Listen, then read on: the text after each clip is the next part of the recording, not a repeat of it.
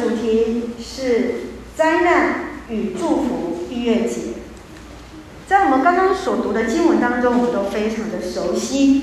其实逾越节就是相当于犹太人的新年。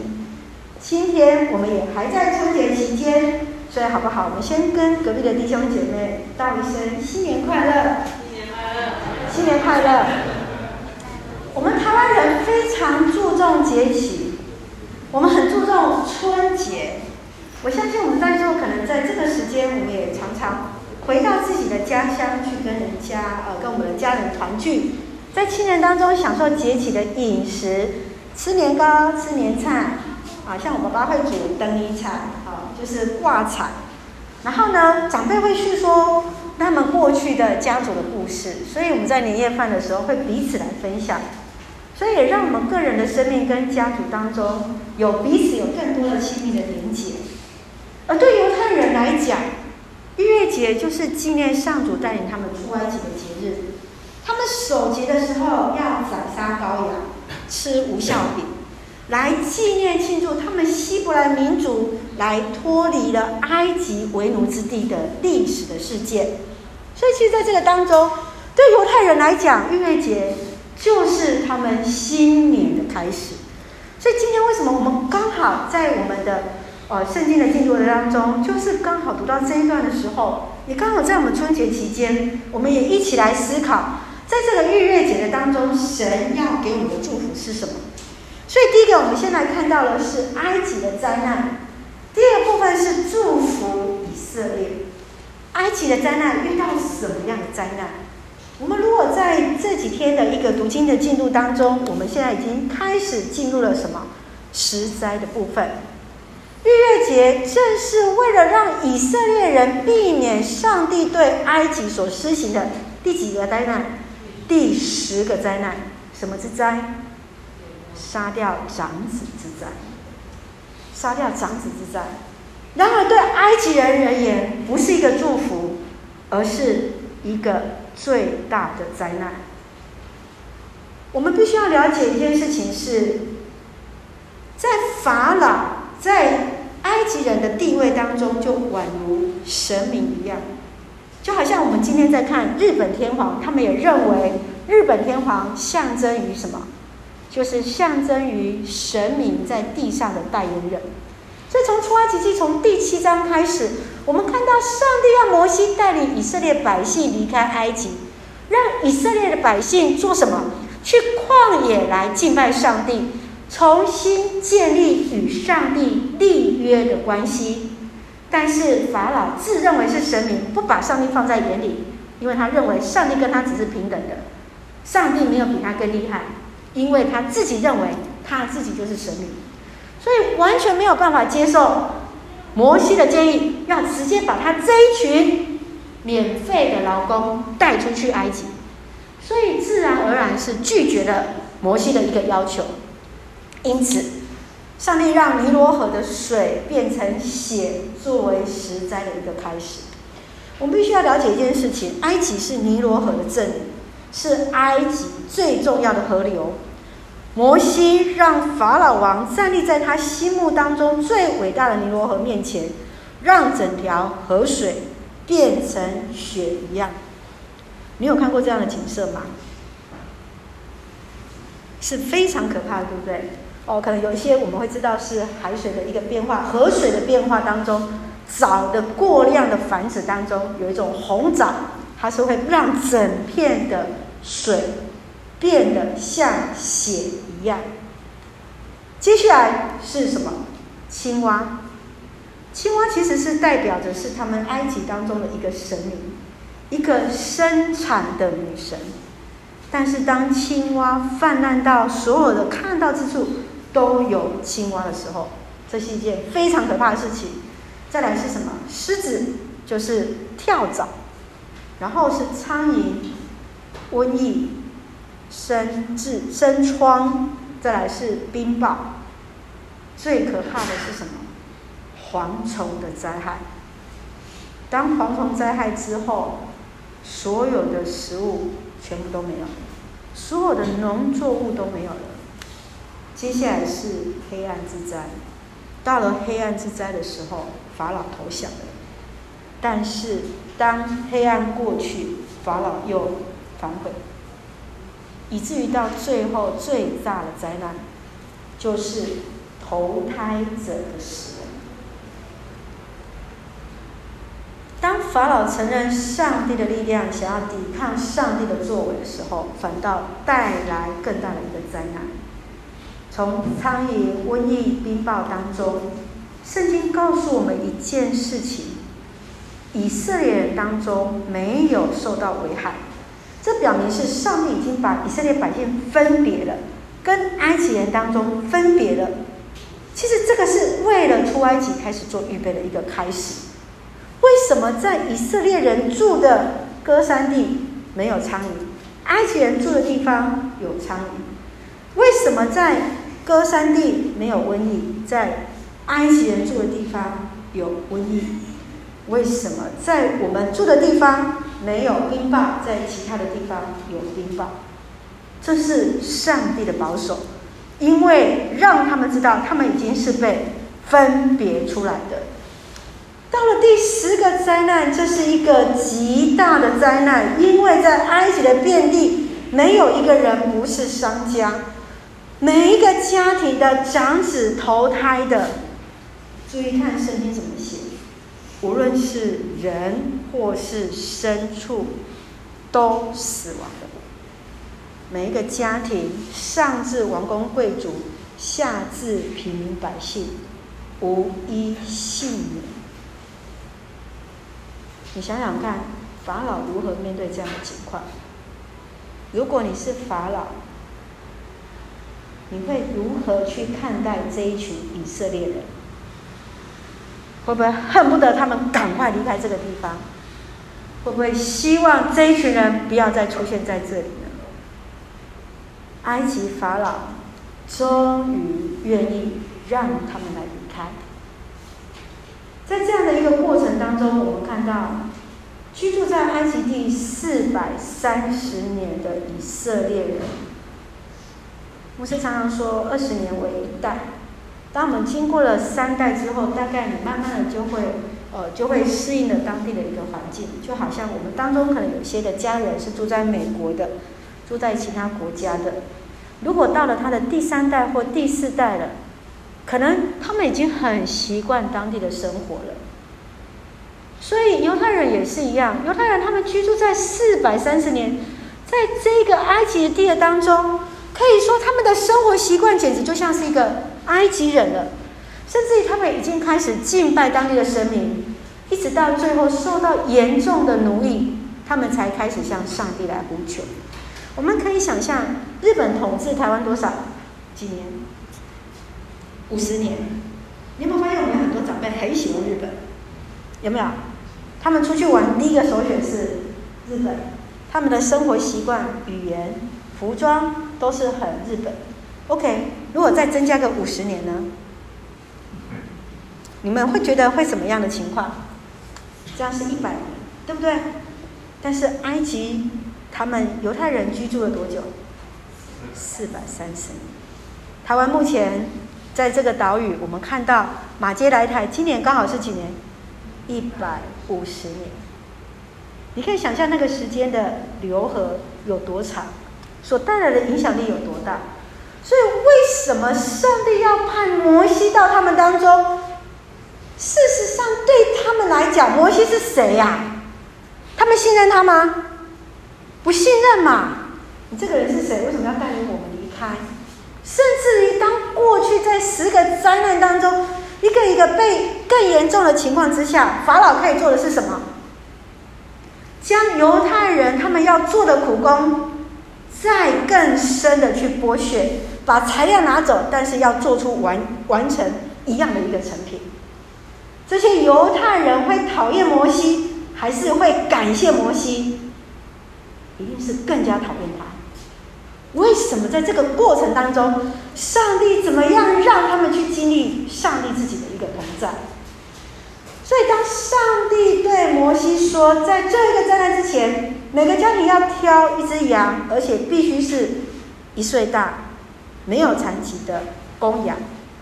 就在他们正月十四日的晚上，这个正月是上帝给他们新的一个日期，所有的以色列人民要宰杀他们所挑出来羊，接着取羊的血，涂在屋子的门框跟门楣上，作为房屋的一个记号。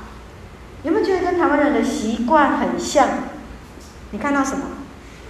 春联呀，是不是我们在门楣上面，是不是也是贴上红的春春联？所以事实上，在这个过程当中，有人说，诶，台湾人的新年跟犹太人的新年是非常非常相像的，但是那个救赎的意义是不一样的。犹太人为这件事情当中一个逾越，这个逾越就是 Passover。什么是 Passover？英文的意思就是跳过去。跳过去哪里？当你门框上面有涂血的，这个家庭就跳过去，天使就不进到这个家庭。所以，当上帝在击杀埃及人的长子的晚上，他差派天使巡行在埃及全地。看到有羊羔的血涂抹在门框跟门楣上的时候，就知道这一个家庭是敬拜上帝的以色列人。Passover 这一个字原来是动词，在这个时刻成为他们纪念的一个名词，就成了逾越节。所以，为什么我们在看到月姐对犹太人讲是非常非常重要的日子？是在这个最后的十个第十个灾难当中，犹太人他们怎么样去亲身经历到这个摩西的上帝，接下来要成为他们的上帝。这个过去四百多年前他们耳闻的，古早古早古早古早以前，就像我们在念童话故事，好久好久以前，好久好久以前。今天的这一个耳闻的上帝，要成为他们亲身经历的上帝。为了让以色列人来纪念上主拯救他们脱离法老的手，因此在这个日子的当中，他们要让以色列百姓永远遵守，成为他们的定律跟节期。就像牧师跟大家讲的，我们千万不要在三四月的时候去以色列，因为至今。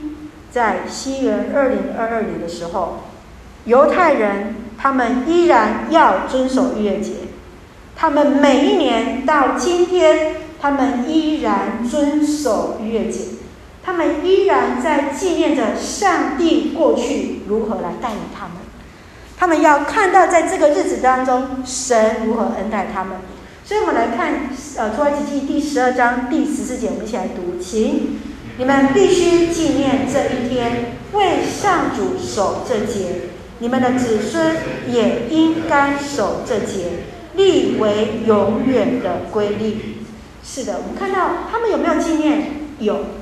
到今天，他们依然守这个节期，因为每年到了正月的十四日到二十一日，其实他们这个日子就比较像是我们的农历，好，比较像是我们的农历。所以在这一天当中，从第一天跟第七天，就是这两天，他们会敬拜上帝。然后在这这两天的中间，他们不吃，他们都不吃有发酵的饼。为什么？是因为发酵需要时间，就像我们在做面团，它是需要发酵的。无酵饼就是不用发酵，直接擀了之后就直接做成了饼，它不需要时间发酵。这是为了纪念的事情是什么？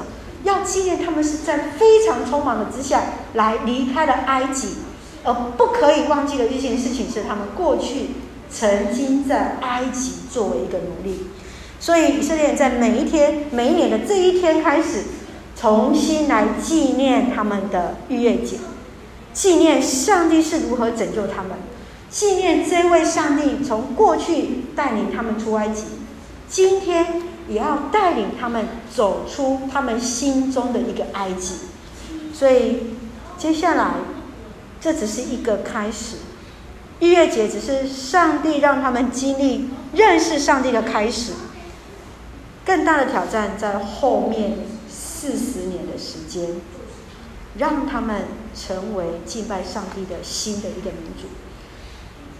呃，在现代一个科技当中，常常会有人用 Google 的方式来预测、来测量，为什么他们不是直接从埃及直接走海岸平原，直接就上去到了以色列？那这样他们可能只需要四个月的时间就可以走到以色列，因为上帝要让他们避开当时所谓的非利士人。海岸的一个民族，非常强大的铁器的一个民族，让他们来成为一个敬拜上帝的一个民族当中。而在这四十年当中，过去的四百三十年，上帝要让他们用两代，二十年为一代，两代的人去转换他们的思想，两代的人让他们重新塑造成一个新的民族，然后。他们才能够踏入真正的应许之地。所以，事实上，月姐所带来最大的一个祝福是什么？第一个是生命，第二个上帝的同行。对犹太人来讲，第一个他就亲身去经历到了，当埃及地遍地有长子在以上的时候，犹太人自己的家庭。看到自己的孩子还健在，心情的感受如何？有没有经历到第一次去经历到上帝的同在？第二个，经历到上帝与他们同行，如何接续的？如何在过红海的时候，后有埃及追兵，前有红海之下，上帝如何为他们开江河？如何在旷野当中，白天有云柱，晚上有火柱，带领他们同行？没有肉的时候，降下了烟尘赐给他们，赐下了玛纳来供应他们每一天的饮食。事实上，这个四十年才是真正塑造的时期。他们如何成为一个为奴的心态的人，重新变成他们是被分别为善？分别为圣的这一群的犹太人，所以我们看到，对逾越节，对对他们来讲，就是一个纪念跟感谢上帝，是他们离开埃及为奴之际的一个历史的一个事件。今天我们要思考的事情是，逾越节所带给我们的意义是什么？我们会想，如果我们是当时候的以色列人。我们是不是会愿意踏出这一块埃及地？即使是奴役，但是我们已经习惯了在这样的一个生活了。我已经很习惯我的每一天的生活，我可以去忍受。但是，当如果上帝为你有最好的一个预备，让你要踏出去的时候，你是否也看到上帝要给你的祝福呢？这个礼拜五是我们高中以下的学生开学的日子。昨天雪清在呃，我们的少气在练习的时候，同学说，为什么不是呃在下一个礼拜一才开学，而是礼拜五的时候开学？当然，我们的大学生有十四号开学的，有二十一号开学，有还没有决定什么时候开学。所以我们要看到事情是神有最好的预备给予我们，这是一个新的开始。当我们明天要踏进去办公室的时候，有些办公室明天都要做开工的开始。对，神要带给你什么样的一个祝福？你有没有预备将这逾越节的祝福带到你的办公室？带来生命，还有带来什么？上帝的同行，还记得吗？要记起来哦，就是这两件事情。逾越节最大的祝福就是生命跟上帝的同行。上帝的同行要陪伴我们在新的一个生命的一个开始，新的学期的开始，新的工作的开始。神要恩待我们。另外一个我们必须要记得的日子，是我们每一个人重生的日子。来，我们来看第十四节这样说，请。你们必须纪念这一天，为上主守这节。你们的子孙也应该守这节，立为永远的规律。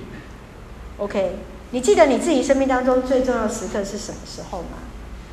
你曾经记得你什么时候几月几日，还是在哪一个时刻当中，你站立在上帝的面前告白，是我要宣告，我要成为他的子女。每一个人都有他生命当中最重要的时刻，不要忘记与神所立的约，不要忘记上帝记得你与他所立的约，上帝要赐给你新的生命，上帝应许要与你同行。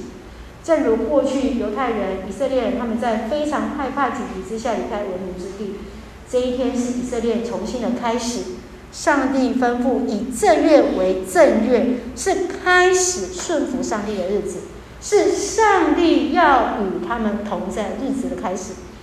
今天的我们，在这个最重要的时刻当中，在新年这个时刻里面，我们领受这样的话语，我们要带出逾越节的生命，我们要带出上帝的同在，不管是在我们个人的需要上面。不管是我们接下来要走入我们的职场，走入我们的校园当中，我们都要为人来带来祝福。在与青年一个分享当中说，上帝纪念我在过去的一年，就在这个时刻，他如何经历到了最生命最难过的时刻，但是也是上帝赐给他新的生命的一个开始。我们每一个人都要经历与神同行的日子，我们每一个人都要经历上帝同行的日子。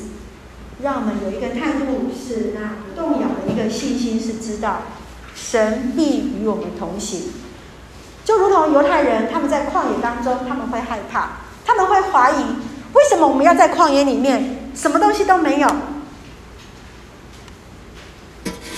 更糟糕的事情是，他们在旷野不是一天两天，不是四个月就走到了，而是花了几年，四十年。上帝没有先跟他们讲四十年，如果上帝先跟他们讲四十年，还有没有人要去？没有人要去。可是上帝就是这样子一步一步带领他们。当我们待会在唱这首回应诗的时候，牧师希望大家有更多的祝福跟勇气。力量来唱出这当中的应许，除去所有的怀疑，赐给我们那不动摇的信心。即便在旷野，你的旷野跟别人的旷野不一样，你有你自己的旷野，但是不要忘记一件事情：上帝会赐给你云柱火柱来带领你。要确信的一件事情是，上帝的应许永不改变，使我们即便在困难之中，我们仍然赞美。我们在疑惑当中，依然能够祷告；我们依然能够刚强壮胆，因为不要忘记一件事情：上帝要为你来征战，上帝要为你来祝福。你的背后不是只有你自己而已，而是因为有神的同行。无论接下来我们明天已经知道要面对什么样的一个挑战。但是上帝的话语永远不落空，我们要抓紧这逾越节的祝福，新的生命，新的方向，更重要的是上帝每一天的同行。让我们将自己献在主面前，牧师要为大家来祷告。亲爱的天父上帝，谢谢你在每一天的带领。谢谢你每一天的同行，就如同在过去的一年当中，我们如何经历你的恩典，在新的一年当中，我们更确信你必掌管一切。我们确定，无论我们是否在那旷野当中，我们都知道那云柱火柱必为我们来预备。无论在困难或怀疑的时候，都让我们能够刚强壮的来前行。因为有你为我们来征战，因为有你为我们来得胜。谢谢主赐下平安喜乐，在我们所爱的每位弟兄姐妹，也特别在纪念我们当中有那身体软弱的弟兄姐妹，在住院的弟兄姐妹。主啊，我们将他们都交在主你的手里。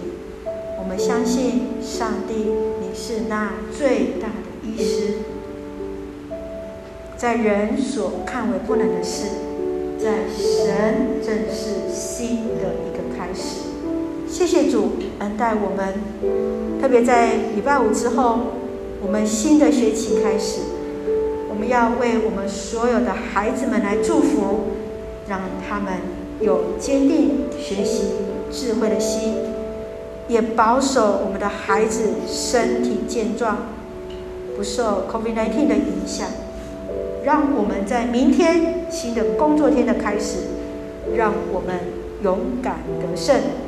谢谢主，献上感谢，奉主耶稣圣名。